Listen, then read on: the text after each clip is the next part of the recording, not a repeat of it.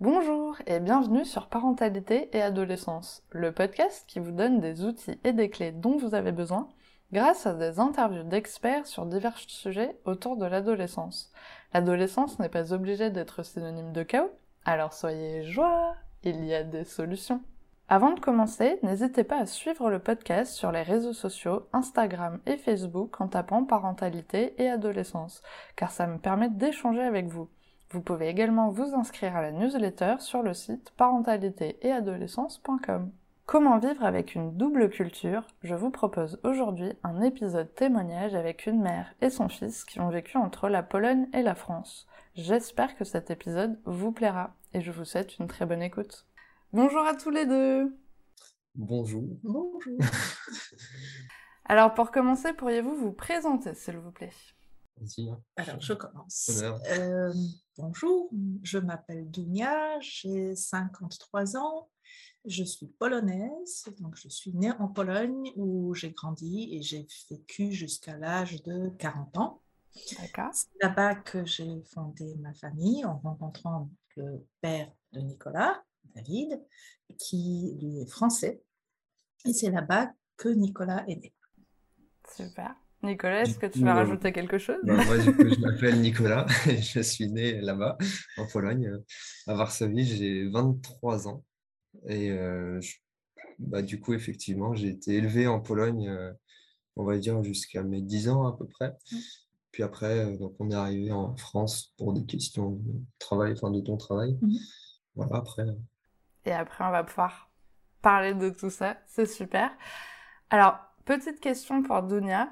Euh, au moment où vous êtes tombée enceinte, euh, comment vous avez abordé la question de l'éducation et de la culture avec le père de Nicolas?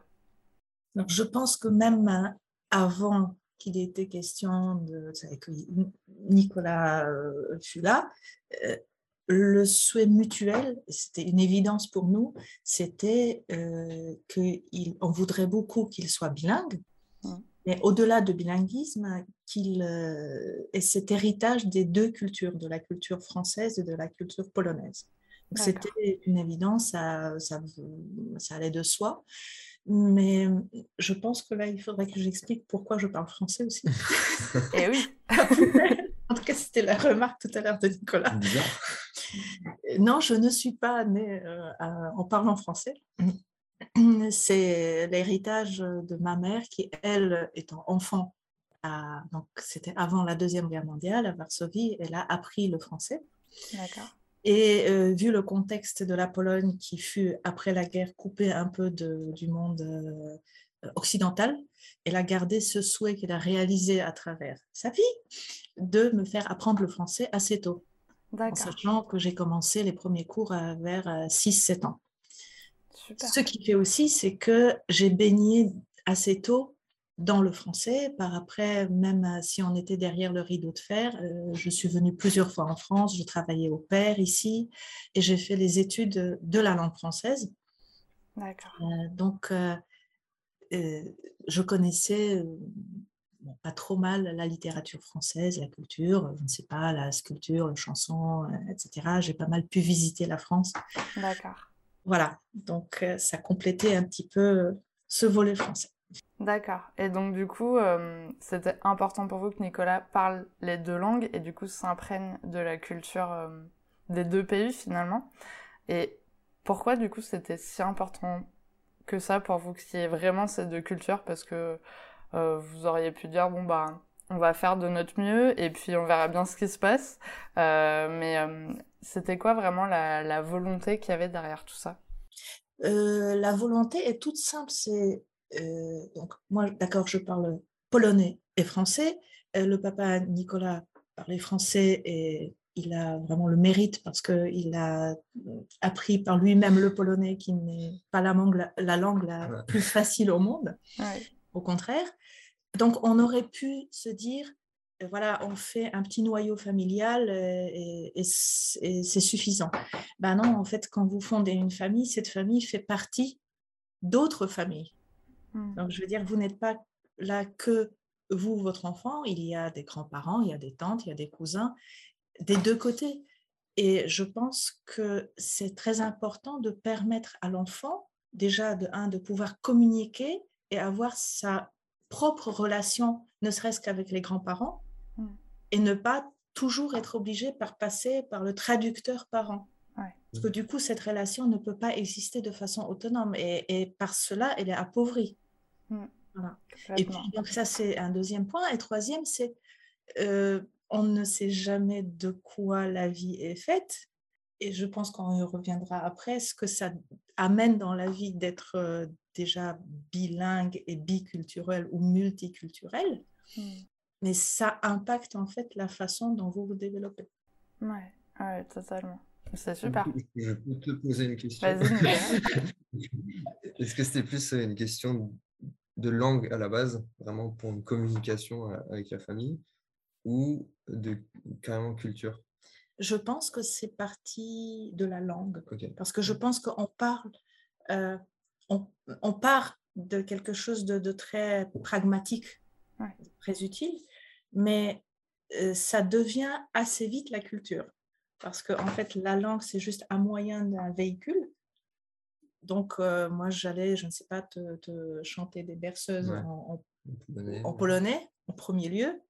Euh, en fait, on est parti euh, juste pour, sur le principe qui est apparemment conseillé, que chaque parent, même s'il a une bonne maîtrise de l'autre langue, mais que chaque parent s'adresse à l'enfant dans sa langue maternelle. maternelle. D'accord parce qu'on dit que euh, c'est quand même dans cette langue que vous avez euh, la connaissance et le, ressenti de toute cette petite nuance, subtilité, de la langue, je ne sais pas, dans des petits mots ou dans... Voilà. Et d'ailleurs, ça ressort bien que quand, tu jures, quand on jure dans une langue étrangère, ça marche pas. Ça, marche pas ça, ça fait, euh, on sait que c'est des gros mots, mais ça ne nous impacte pas. D'accord, ok, génial. T'as d'autres questions pour ta maman, Nicolas? Des sujets à creuser C'est juste pour les gros mots, quoi. non, oui, en principe, oui, parce que les gros mots, c'est aussi important. Quand on va quelque part, il faut savoir se, bah, se défendre parfois avec des gros mots aussi. Super. Alors, quand j'ai échangé un petit peu avec Nicolas euh, avant qu'on fasse l'interview, donc il m'a expliqué qu'à un moment donné, vous êtes séparés euh, du coup du papa de Nicolas et que vous êtes restés habités euh, en Pologne tous les deux. Comment vous avez réussi du coup à continuer à inculquer du coup cette culture française à Nicolas? Ouf Pour moi, c'est devenu un point extrêmement important parce que donc au départ, c'était sûr, je veux dire, on pouvait dire s'appuyer l'un sur l'autre. Après, je suis restée dire toute seule en tant que, veilleuse de, surtout que Nicolas grandissait. Mmh. Et euh, donc j'ai enfreint premièrement la méthode dont je vous ai parlé tout à l'heure. J'ai commencé à parler à Nicolas en français. D'accord. Pour, pour qu'il puisse avoir au moins les bases de la langue euh, quotidienne. Donc dès qu'on était tout seul, euh, je lui parlais en français. on discutait tout à l'heure justement que il n'y avait pas malheureusement YouTube à l'époque, c'était le mmh. début de l'Internet. Oui, je sais qu'aujourd'hui c'est difficilement imaginable. ouais, mais ça change. Euh, mais ça change beaucoup. Et donc je m'appuyais sur quelques livres euh, que son père ou ses grands-parents euh, paternels nous offraient. On avait, je me souviens, une cassette. Vous savez, un truc avec des, bandes. Face A, face B. Face B, avec Pierre et Lou. Oui. Parce que du coup, les, euh, contes, une partie des contes d'histoire euh, racontés en Pologne et en France ne sont pas les mêmes. D'accord. Voilà. Et donc, euh, moi, j'essayais par tout moyen d'apprendre des petites chansonnettes françaises et le soir de préférer plutôt une berceuse française à une berceuse polonaise. Je me disais, bon, il est à la maternelle, il est suffisamment entouré et baigné dans le contexte polonais. Donc, à tout prix, je devais lui ramener euh, bon, avec plus ou moins réussite et avec plus ou moins de coopération. je pense qu'il va raconter. Mais c'est vrai que par exemple, au niveau des berceuses et, tout ça, euh, pour le coup, même si tu as dû en faire pas mal, j'ai pas de souvenir en fait de, de berceuses, des berceuses, françaises. des berceuses françaises. Ouais. ouais d'accord. Je, serais incapable, je pense, bah, peut-être maintenant avec ma petite sœur, mais de sortir une berceuse française. Euh, Alors que tu as dû en chanter euh, pas mal, du coup. Je Mais, euh, chantais faux, je pense. ah, ouais, du coup, comme quoi, c'est peut-être resté euh, les berceuses polonaises au final. Est-ce que du coup, euh, donc en fait, quand vous êtes séparés, euh, Nicolas, avec quel âge? Est-ce qu'il était très petit du coup?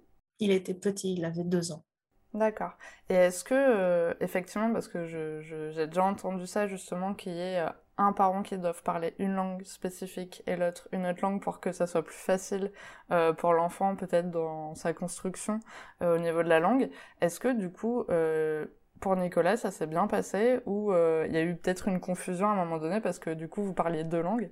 C'était pas une confusion, en fait, je pense, par rapport à la personne, parce que je pense dès le plus jeune âge, en fait, tu es élevé que bon, bah, parfois ça parle dans cette langue, parfois ça parle dans cette langue. Et je- je- moi, je l'associais pas, enfin, je pense à la À personne, personne, en ouais. soi. D'accord. mais euh, c'était plus un peu plus tard, ouais, vers les ouais, 5, Oui. 5 ans, 5-6 ans, où euh, moi, je m'étais inventé un petit peu cette règle pour une raison un peu obscure, j'en sais rien. Ou en gros, que quand j'étais en Pologne, bah, je parlerais que polonais, parce que c'est comme ça. Mm. Et quand j'étais en France, bah, je parlerais que français. Sauf que bah, je passais euh, ouais, peut-être un mois euh, et demi à tout casser en France euh, peu par an, quoi. Donc, ouais, c'était vraiment des périodes trop courtes pour pratiquer le français. Ouais. Et toi, tu voulais que je garde le... Enfin, tu connais mieux mieux l'histoire, je pense, que moi, mais... mais ouais, tu voulais que je garde le français. Donc, euh, et tu dis... ouais, vas-y, raconte parce que tu... ce que tu m'as dit avant avec la voiture. que- Ah oui, donc c'était, je ne sais pas si ça c'est propre à, tout enfant, euh, on va dire multilingue. Donc il y, a ces, il y a ces phases, comme disait Nicolas, il y a ces phases de refus, il y a ces phases de refus, mais dans les deux sens, dans le sens aussi que je suis en Pologne, mais je ne parle que français parce que mon père est français. Donc je veux dire, ça va dans tous je les sens. Il y a de tout. hein. Il y, avait, il y a de tout et ça, ça se suit, en Mm. fait. Et il y avait euh, un moment, mais qui durait, je dirais, au moins un an, où euh, à chaque changement de pays, Nicolas passait dans un- une étape de, de mutisme. D'accord. Donc, je, vous- je, je m'explique, c'était assez drôle. J'allais le chercher euh, à l'aéroport. Donc, il re- rentrait de France, il montait dans la voiture. Euh, je pense qu'il était en maternelle à l'époque. Et donc, je lui parlais polonais. Il me regardait et il était mort de rire, comme euh, je ne sais pas si je parlais mignon. Mm. Mais- et il allait donc à l'école. Et à l'école, pendant, on va dire, 3-4 jours, il comprenait tout, il s'exécutait, mais il ne disait pas un mot, Ah. dans aucune langue. Ouais, et je, je me souviens, c'était presque. Enfin, je savais pas écrire, mais je pense. Je sais pas, moi, j'ai le souvenir, on est dans la cour de récré et je veux pas parler, absolument pas, parce que ça me. C'est un mélange ouais, de malaise, de, de ridicule, enfin de. C'est un Je- peu stressé, quoi. Voilà, c'est même pas un stress, c'est juste tu, tu, tu sens que c'est pas naturel et effectivement tu as l'impression que tu vas rigoler en fait à la première phrase que tu dis dans cette langue. Et je me souviens, je me retrouvais là dans la cour avec un bâton à la main et tu sais, soit je dessinais, soit je faisais peut-être des lettres, tu vois, au sol. Ouais. Et ça, ça durait ouais, une semaine euh, avant qu'il y ait la réadaptation. euh. Et dans l'autre sens, ça marchait aussi parce que ses grands-parents et son papa me rapportaient la même chose en disant oui, il est là, Nicolas, il est machin, mais il ne veut pas nous parler. Les snobs. Heureusement que tu restais au moins un mois, comme ça, et t'avais au moins trois semaines où tu pouvais t'exprimer. Ouais, ouais, bah, oui, souvent c'était quand même plus qu'une semaine de séjour. ouais. Oui, non, mais c'était euh, vraiment ce, ce, Le début euh, qui était un peu compliqué. Ouais, une zone tampon. zone tampon, Ouais. exactement. Et du coup, vu que votre maman parlait, elle, polonais et français, elle parlait des fois français avec Nicolas ou pas du tout? Ta mère. Euh, ouais, ma mère, peut-être, mais je n'ai pas de. Comment dire Je pense que quand tu allais en vacances chez eux, Mhm. elle essayait, mais c'était peut-être pas le langage courant, Ouais. et, et de dire au moins des mots, euh, dire d'appeler des objets, mais moi je n'ai pas de, de souvenirs euh, précis. Bon, certainement, elle glissait des, des, des phrases euh, euh, en français, mais Oui, parce Euh, qu'elle devait avoir envie aussi peut-être de garder euh, un petit peu je ça. pense que vous les pratiquez. aussi pratiquer. Bah, ceci dit, elle a 92 ans. Ouais, maintenant. Cette oui. année, elle parle toujours le français. Bah, ce, ce dont je me souviens, et, et ça je m'en suis rendu compte très tard, c'est que en fait, quand j'étais petit, donc je parlais français, polonais, je comprenais les deux. Et mes grands-parents parlaient allemand. D'accord. on était à table tous les trois, et puis ils commençaient à parler allemand. Donc moi, petit, innocent, je me disais, bah, c'est plus facile pour eux ou quelque chose comme ça. Et puis et très tard, j'y ai pensé, je me suis rendu compte qu'en fait, c'était juste pour euh, que je comprenne pas ce qu'ils racontent. Mais euh, ouais, je pense que ça faisait partie. Ils pratiquaient la même chose avec moi. D'accord. Euh, en fait, oui, mon père, il a fait son école en Allemagne avant la guerre. Euh, mais le résultat, c'est que je garde jusqu'aujourd'hui quand même euh, des bases d'allemand. Hmm. Assez utile parce qu'en fait, l'enfant capte beaucoup plus vite et plus rapidement que les adultes ne le pensent. Ouais. du coup, il y a eu plein de petits secrets euh, que vous avez quand même réussi à détecter malgré tout. Peut-être. du coup, Nicolas, toi, ça s'est plutôt euh, bien passé, euh, cette double culture, quand tu étais enfant? Tu... Enfin, à part cette petite euh, phase, justement, où à chaque fois que tu changeais de pays, c'était un peu compliqué. je pense que ça, c'était vraiment par rapport à la langue, hein, pas, pas, tellement la culture. Mais au niveau culturel, pour moi, c'était assez normal. Enfin, je, je, me suis rendu compte, on ne se rend pas compte, en fait, je pense, jusqu'à peut-être à l'entrée à l'école euh, primaire qu'en fait on, a vraiment deux cultures et que c'est pas le cas de tout le monde forcément. Euh, donc euh, je pense jusqu'à là il n'y avait pas trop de questions. Après je sais que je voilà, je, confondais un peu voilà, tout ce qui est par exemple les traditions. Alors, est-ce qu'à Pâques, en fait, est-ce que c'est vendredi, est-ce que c'est dimanche, est-ce que euh, est-ce que c'est le lapin ou les cloches? Enfin, parce que, est-ce que voilà, à Noël, euh, pourquoi là tout d'un coup on mange une bûche? Enfin, c'est quoi ce truc? Ouais, non, mais c'est des petits trucs. par exemple, en Pologne, bah là justement, hier, le lundi de Pâques, on a l'habitude de s'arroser avec de l'eau. D'accord. Donc, euh, gratuitement. Hein, et puis, c'est vraiment un truc national. Des gens qui rentrent dans, dans les bus parfois ou de, de leur balcon, ils jettent des seaux d'eau. Enfin, bon, et donc, en tout cas, on avait l'habitude, euh, même tout petit, moi je me souvenais, c'était tu t'arrosais. Donc, euh, je sais pas, je devais avoir 7-8 ans. Euh, je passais pas qu'en France, chez mes grands-parents, il y avait mon père. Puis bah, là, moi je commence à leur balancer des trucs, quoi. Mais puis, je ne comprenne pas ce qui se passe. moi je me fais engueuler à moitié parce que bah, bah, pourquoi on est tout mouillé Et donc, je, pense peut-être à, à, ce niveau-là, c'était pas. En fait, le plus gros c'est pas un problème, mais déclic, c'était que, on va dire, par exemple, les autres membres de ma famille n'avaient pas ces deux cultures. Et eh oui.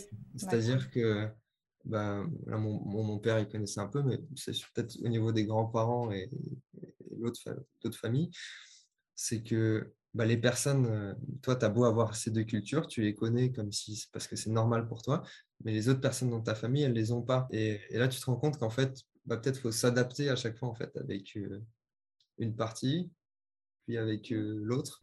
Euh, mais bon, c'est un discernement qui se fait, je pense, avec. Mais je trouve ça même intéressant pour la famille parce que finalement, tu peux aussi leur expliquer après, bon, pas quand tu avais 7 ans et que tu t'es fait fâcher parce que tu lui as balancé de l'eau, mais après, avec le temps, je pense que ça devait être même intéressant pour eux finalement aussi de comprendre euh, une autre culture et de se dire ah ok c'est intéressant, j'avais pas compris pourquoi ils faisaient ça. Et puis finalement euh, d'en rire euh, des années après quand t'as peut-être pu leur expliquer bah, ce qui s'était passé. Et je pense que c'est super rigolo quoi, ça fait des bons souvenirs finalement. Mais après hors, hors famille, non j'ai pas spécialement de, de souvenirs, ça, ça fascine en fait ça souvent ça suscitait un peu, pas une fascination, mais c'était un peu l'effet de surprise en mode euh, quand tu étais en Pologne, tu disais bah, tu es français, surtout moi j'ai un prénom et un nom de famille qui ne sonne pas du tout polonais.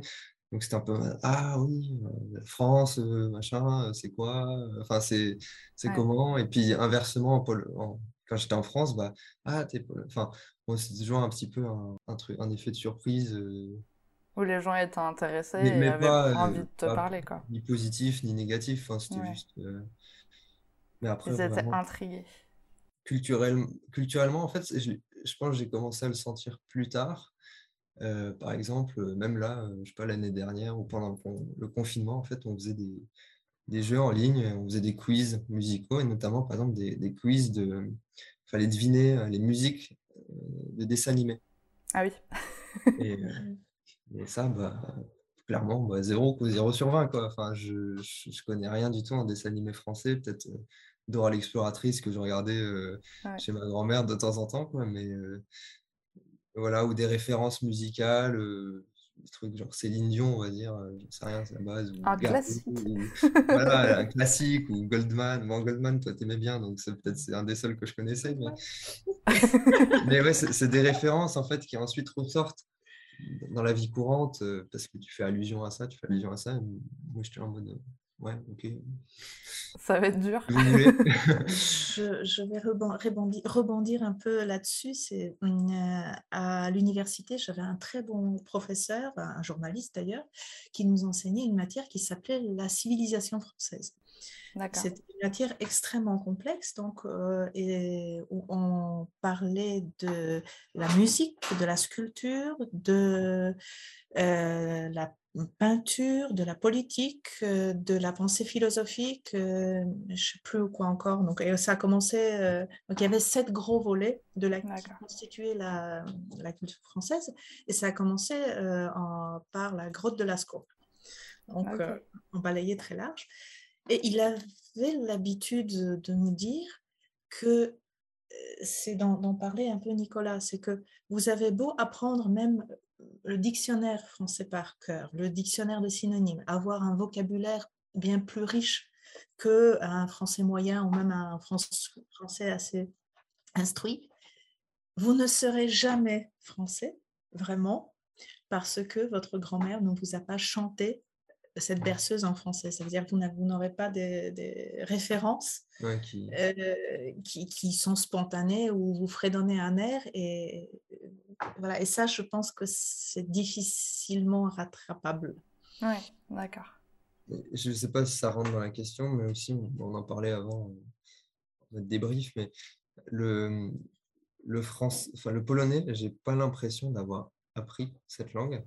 Mmh.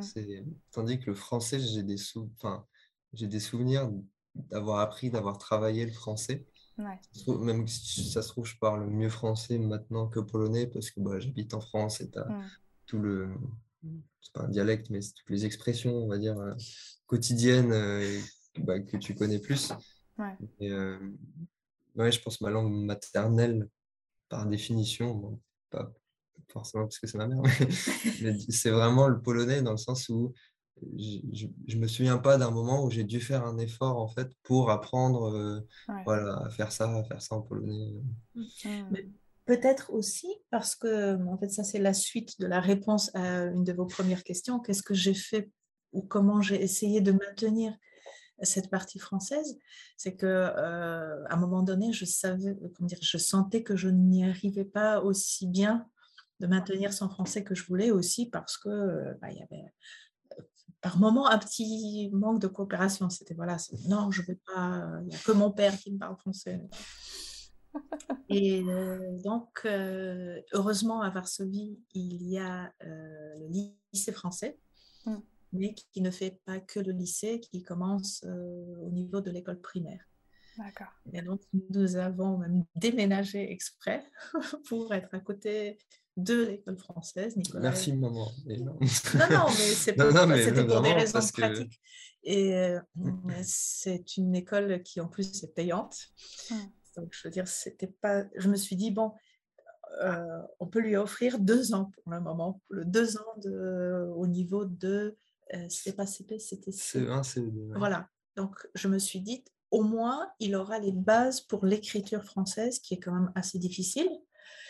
Et c'était mon raisonnement. Voilà, donc il faut le mettre maintenant à l'école française, comme ça il apprend les bases. Bah, tant pis si après il pourra plus continuer, il, pourra, il saura toujours lire et écrire en français. Mmh. Et bah, ça s'est prorogé après deux ans sur la troisième année.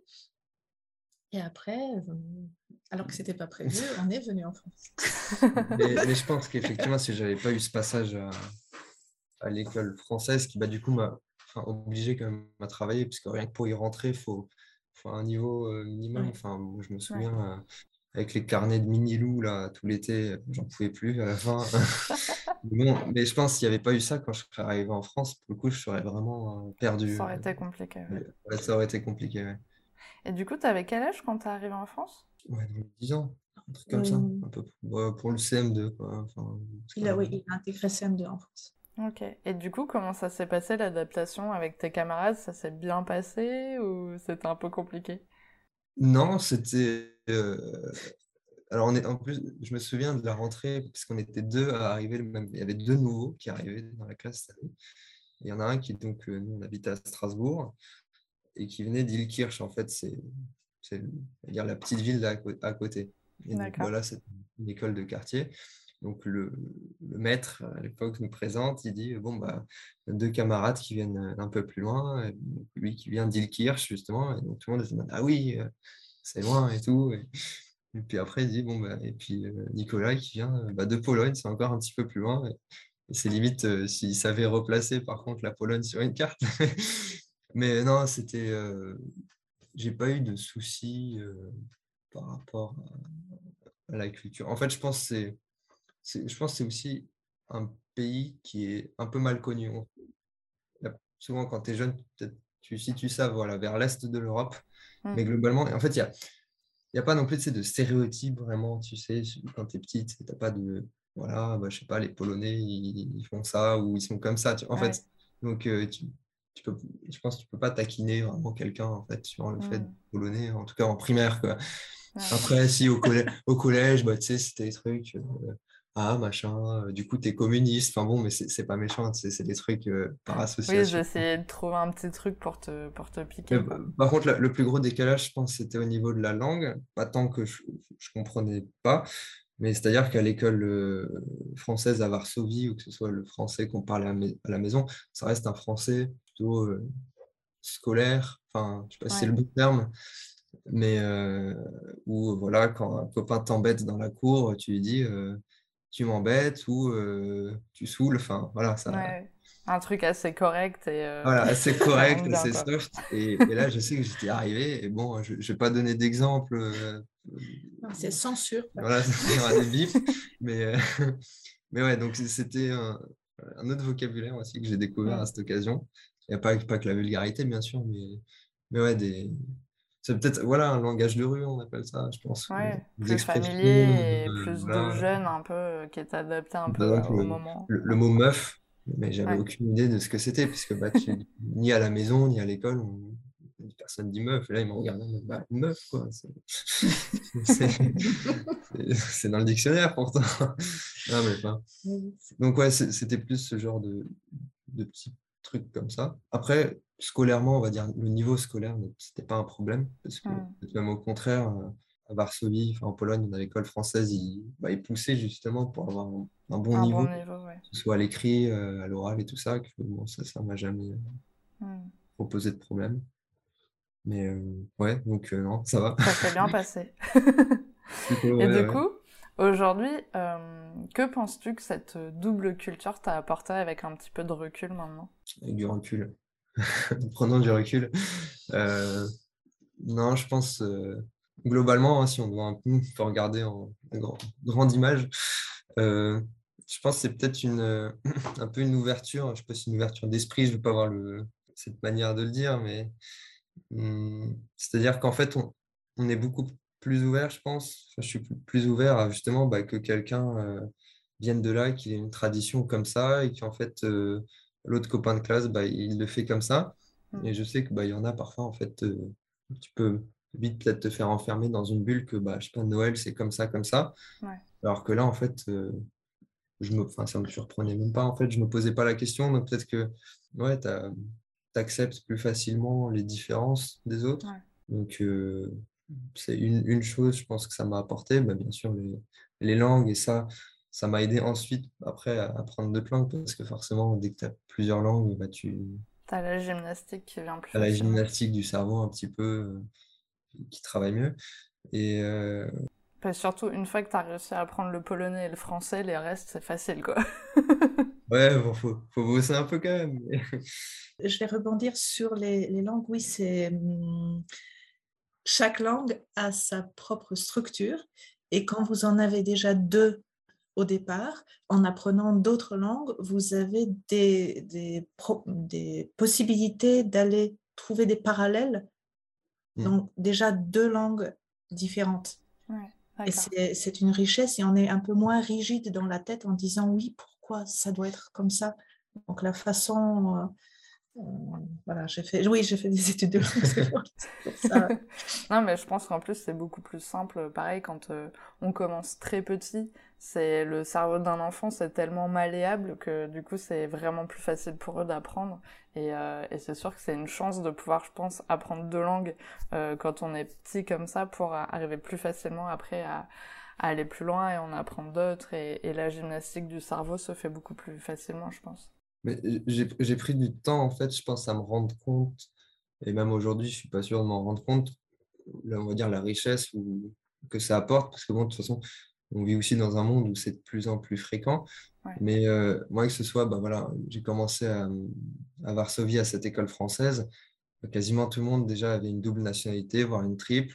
Tout le monde n'était pas forcément franco-polonais. Il y avait aussi euh, des gens d'Azerbaïdjan, euh, d'Italie, des Vietnamiens. Qui, enfin, donc, donc pour moi, c'était normal, on va dire que. Enfin, je ne me trouvais pas, tu vois, genre, exceptionnel euh, au, sens premier du terme. Et puis après, bah, je suis arrivé en France, j'ai fait un an de CM2 dans une école assez classique, mais voilà, où en fait, au final, euh, euh, bah, pour le coup, là, il y avait peut-être plus d'enfants des pays du Maghreb bah, qui aussi sont du coup franco-marocains ou franco-algériens ou pas que, franco-allemands ou albanais. Et je sais pas, c'est peut-être une question de génération aussi où ça devient beaucoup plus fréquent, ce genre de choses. Puis après, je suis arrivé euh, bah, dès le collège à l'école européenne, où là, pour le coup, euh, on était quoi, 24 euh, par classe à peu près. Sur 24 élèves, il y avait 13 nationalités différentes. Donc en fait, j'ai jamais trouvé ça exceptionnel, en fait, je sois polonais, ou j'ai jamais peut-être même cherché à, à, me dire que c'était...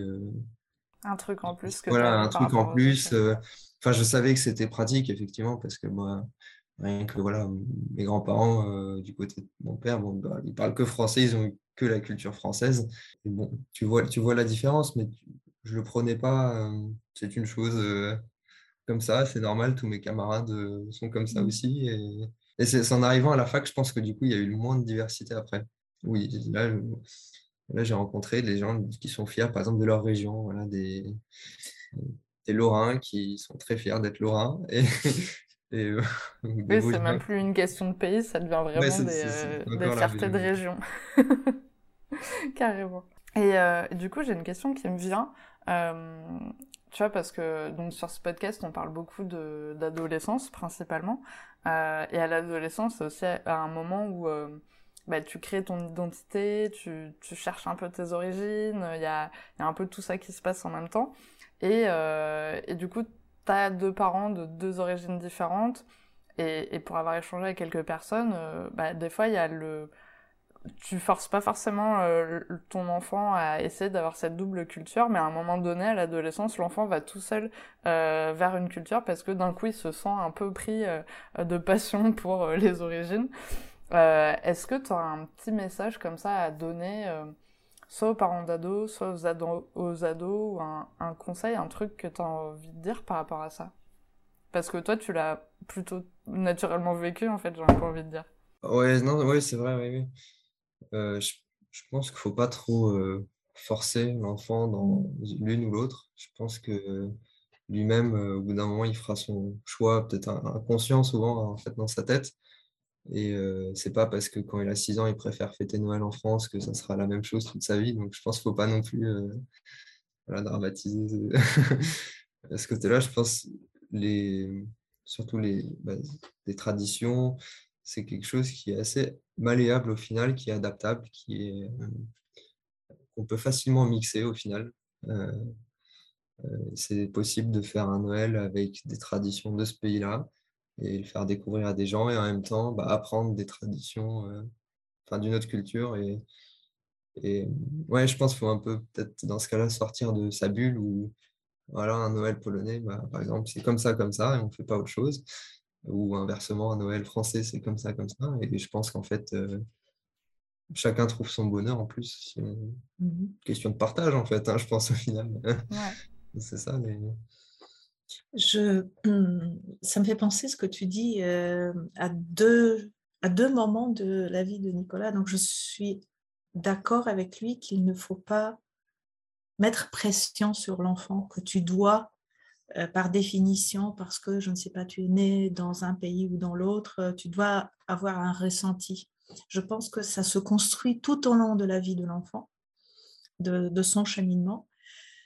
Je me souviens quand nous sommes arrivés à Strasbourg, au bout de quelques mois, Nicolas est venu me dire, c'était un soir, il est venu me dire, Maman, enfin j'ai trouvé ma place sur Terre. Et je me suis dit, ah oui, oui, c'était, pour moi c'était extrêmement fort. Et je me suis dite, parce que j'avais aussi des doutes, euh, je veux dire, déménager avec un enfant de 10 ans, je me suis dit, oui, en plus, à l'époque, je venais pour un contrat de deux ans. Donc, est-ce que ça ne serait pas un chamboulement Ça m'a beaucoup touchée, mais positivement. Je me disais, ah oui, d'accord, donc il se sent plus français, il n'y a pas de problème. Et je dirais que deux ans après, euh, nous allons en Pologne régulièrement, mm. mais c'était une occasion spéciale, c'était une grande réunion de famille. Et on traverse la frontière, on roule, et Nicolas qui dit, qui fait un grand soupir et qui dit quand même ici, en Pologne, on respire différemment. Donc voilà, il y avait de tout. Mm. Et il y a, je, pense, que ça vient, ouais, par, ça vient par moment. Par vague. Et, et aujourd'hui, je me sens pas français, je me sens pas polonais, je, me sens un les deux, des deux quoi. un peu des deux. Mm. Ça dépend pourquoi. Par exemple, quand si je regarde un match, euh, j'en sais rien, de foot, France-Pologne, bah, je vais supporter la Pologne parce qu'ils gagnent euh, moins souvent. Euh, et, et, inversement, parfois. mais voilà, c'est ce genre de choses j'ai pas de préférence. Je pense, si j'ai des préférences, mais c'est ciblé. certes, effectivement, il y a, il y a pas que tu aimes bien jeter de l'eau, du coup, tu préfères pas qu'en Pologne. Voilà, mais en France, sur les gens qui sont surpris, du coup. Mais ouais, ouais c'est des, des, choses. Euh, par exemple, euh, j'en sais rien. Par exemple, je cueillais beaucoup de champignons et j'allais beaucoup en forêt quand j'étais en Pologne. du coup, euh, bah, en fait, justement, le nom des, déjà des arbres, des champignons, je connais absolument pas en français. Et ça me fait bizarre en fait de cueillir des champignons en France presque. Ce sont pas les mêmes. C'est pas les mêmes, ils respirent pas pareil. non, non, mais je pense, je pense que je pourrais faire un bouquin avec chaque chose, euh, comment on l'associe à quelle culture. C'est assez complexe et je pense que c'est différent dans la tête de tout le monde. Donc, euh, euh, un enfant bilingue ou biculturel sera tout autant différent de son voisin biculturel aussi. Mmh. Et je pense que ça dépend de plein de choses. Ça dépend de voilà, où tu as vécu, comment tes parents. Mais ouais, l'important, je pense, c'est juste de ne pas le forcer ouais. sur l'enfant. Quoi. Mmh. C'est important, de veiller. Euh, c'est effectivement, je te remercie tu vois, de m'avoir inscrit à cette école française parce que je ne serais pas inscrit tout seul. mais, mais effectivement, enfin, encadrer peut-être un petit peu que l'enfant garde les deux cultures, mais après, comment il slalom entre les deux, je pense que ça, c'est lui, qui fait le cheminement. Euh, mais j'insiste en fait sur le fait que c'est très important, euh, coûte que coûte, de donner, de, de, en tout cas de faire de son mieux de transmettre les deux.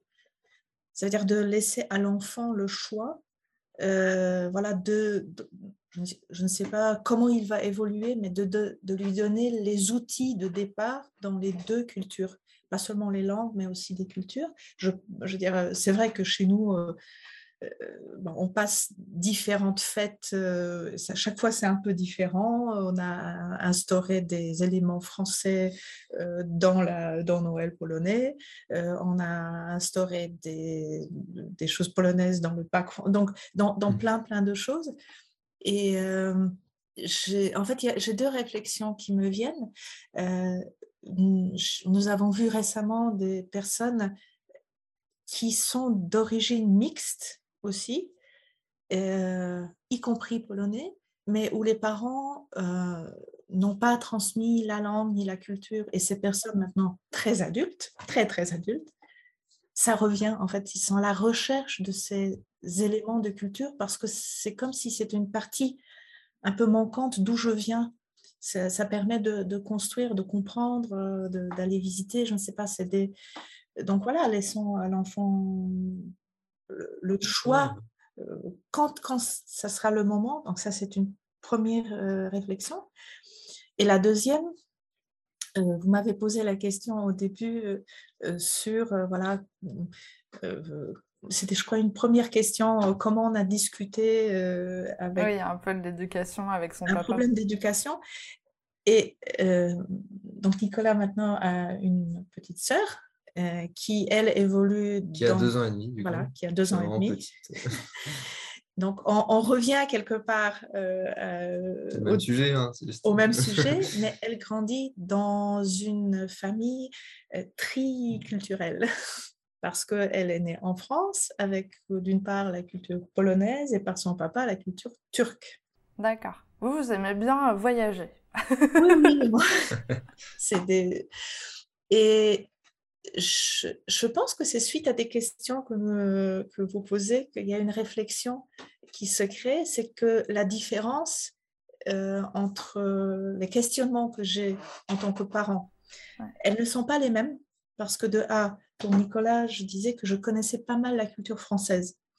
Donc, je pouvais lui amener des choses, mais je pouvais aussi, je ne sais pas prévoir, on pouvait en discuter différemment en amont. D'accord. J'avoue que la culture turque, euh, je découvre. Euh, pas à pas. pas à pas, exactement. La culture, la langue, euh, qui celle-ci, par contre, par la structure, est plus proche du polonais que du français. En tout cas, chacun parle sa langue à la maison, donc il y a trois langues qui cohabitent. Et au niveau culturel, cette fois-ci, nous avons aussi cet aspect religieux. Pas forcément, donc moi j'ai reçu une éducation catholique, même si je ne suis pas pratiquante, ça fait partie de ma culture, juste au niveau. Euh, donc, euh, de, de, de, coutume, je ne sais pas, c'est imprégné en moi. Et euh, le papa de Eva, il est musulman, aussi pas pratiquant, mais avec sa culture. Et c'est la première fois qu'on a eu des réflexions sur, pas sur de quelle religion sera notre fils. Ça sera, c'est comme pour Nicolas le choix leur appartient.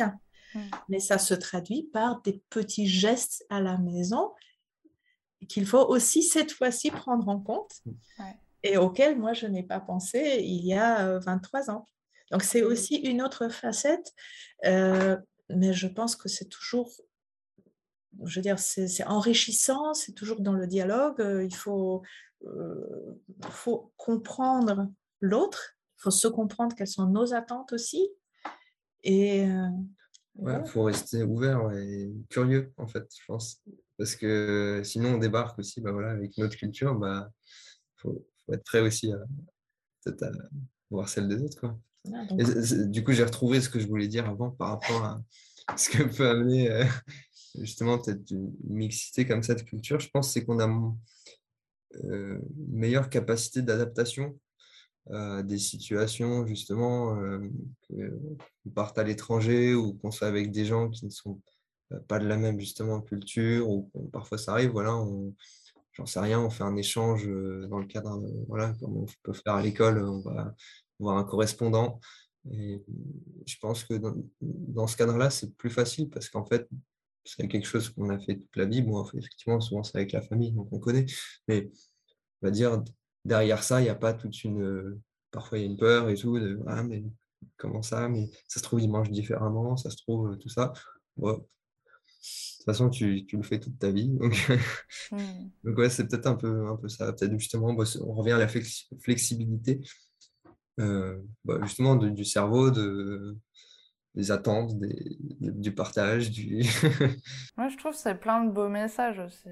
À la tolérance, je pense que euh, je pense que c'est la méconnaissance qui crée euh, la peur et l'agressivité. plus on se dit, oui, il n'y a que notre façon de faire qui est juste, plus on rejette d'office.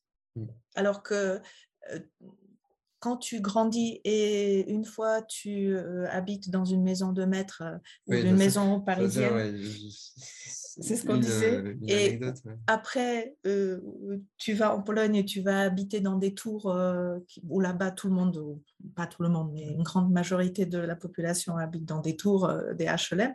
Mais les gens qui habitent à l'intérieur sont partout pareils. Hmm. Ça veut dire il faut aller outre cette première juste enveloppe visuelle et, et avoir aussi l'humilité de dire, mais d'accord, moi, je commence à marcher avec le pied gauche, mais peut-être avec le pied droit ou peut-être en sentant à deux pas, c'est aussi bien. Je veux dire, qu'est-ce qui nous, de ne pas être prétentieux, dire, voilà, notre façon de faire, notre façon, je ne sais pas, de, de manger, de, de procéder, de s'habiller, c'est l'unique et la meilleure. Et la meilleure, je veux dire, bah non, le monde entier vit, euh, respire, marche, mange et, et, ça, va très bien. Ça Mais c'est vrai que par rapport notamment bah, au bâtiment, ça c'est une remarque un peu que, enfin pas que je m'étais prise, mais, que j'avais entendu, c'est-à-dire euh, j'avais emménagé euh, pendant mes études dans des tours voilà, qui font 17 étages, quoi, des, blocs. et il y en a quelques-unes en France, que ce soit des HLM ou pas. Et, euh, on me disait, mais, c'est trop moche ton bâtiment et tout. Euh, Est-ce que ça te, ça, ça, te sape pas le moral d'habiter dans une tour euh, euh, comme ça? Et moi, je ne comprenais pas en fait, parce que bah, en, Pologne notamment, bah, parce que ça a été détruit pendant la guerre, parce que voilà, ça a été reconstruit à l'époque soviétique avec bah, les moyens du bord. Bah, effectivement, plein, plein de gens, bah, enfin, la majorité de la population, presque, j'ai envie de dire, bah, habite dans ce genre de, que ce soit des tours plus ou moins hautes. Enfin, Est-ce qu'on considérait euh, ici comme justement des HLM, des cités un peu euh, mmh. moches et tout ça Et moi, au contraire, à la limite, j'aimais bien, tu vois, je me sentais mieux en fait dans, dans mon immeuble plutôt que, que dans un petit truc. Euh. Donc, ouais, ça, c'était par exemple à côté. Je sais pas si c'est la culture ou si c'est l'habitude, mais. Ouais, après, je pense que oui, c'est ça, c'est l'habitude des gens. Ça doit être. Je sais pas si on pourrait dire que c'est la culture, mais en tout cas, c'est un peu dans les mœurs. Et, euh, et du coup, bah, oui, les gens sont habitués et je pense qu'ils vont te faire peut-être des remarques euh, qui, toi, en fait, t'affectent pas du tout parce que t'as as été habitué à autre chose. Et, euh, et pour toi, c'est pas un problème. Et, et je trouve que c'est vraiment mignon parce que tout le long de l'épisode, vous avez vraiment eu plein de beaux messages, je trouve, à transmettre. Et, je trouve ça hyper intéressant justement de pouvoir transmettre ces messages-là de tolérance et de d'acceptation aussi de chacun avec ses différences. Et, euh, et, je trouve que ça fait du bien un peu d'écouter ce genre de messages. Merci en tout cas à tous les deux. Et si vous voulez, pour finir, euh, donc euh, c'est vrai que vous avez donné plein plein de messages euh, très beaux. Euh, mais du coup, il y a la question pour les auditeurs. Est-ce que vous avez un message que vous avez envie de transmettre aux personnes qui nous écoutent aujourd'hui? Plus il y a de, mixité dans tout, pas seulement mixité, on entend en France souvent couleur de peau tout de suite. Non, c'est mixité dans, dans tout ce qu'on fait, plus c'est enrichissant. Hmm. À chaque étape c'est comme, euh, je ne sais pas, c'est comme au travail, plus vous avez d'expérience, plus ça vous donne les possibilités de trouver des solutions out of the box. Hmm. Plus vous pouvez vous inspirer, plus vous pouvez sortir des sentiers battus et décider, que ce soit par vous-même, que ce soit pour vos enfants, d'être libre, en fait, d'être libre de vos choix et de la construction de, de votre chemin de vie. Parce que vous, en obtenant cette multitude de cultures, de sources, de musique, de sons, de, de, de, paroles, de, même vous avez parlé tout à l'heure de l'expression idiomatique, en fait chaque langue est différente, ça change votre perception du monde. Et c'est juste beau. Ouais, c'est ça. En fait, rester pas juste ouvert, aux, autres, mais curieux envers les autres, je pense. Mm. Parce que c'est bien d'être ouvert, mais c'est encore mieux, je pense, de s'intéresser à ce que l'autre a à apporter. Mm, mm, en tout cas, ben, merci beaucoup à tous les deux. Merci euh, d'avoir accepté mon invitation sur le podcast. J'ai vraiment passé un très bon moment avec vous. J'en ai presque les larmes aux yeux tellement c'était plein de beaux messages.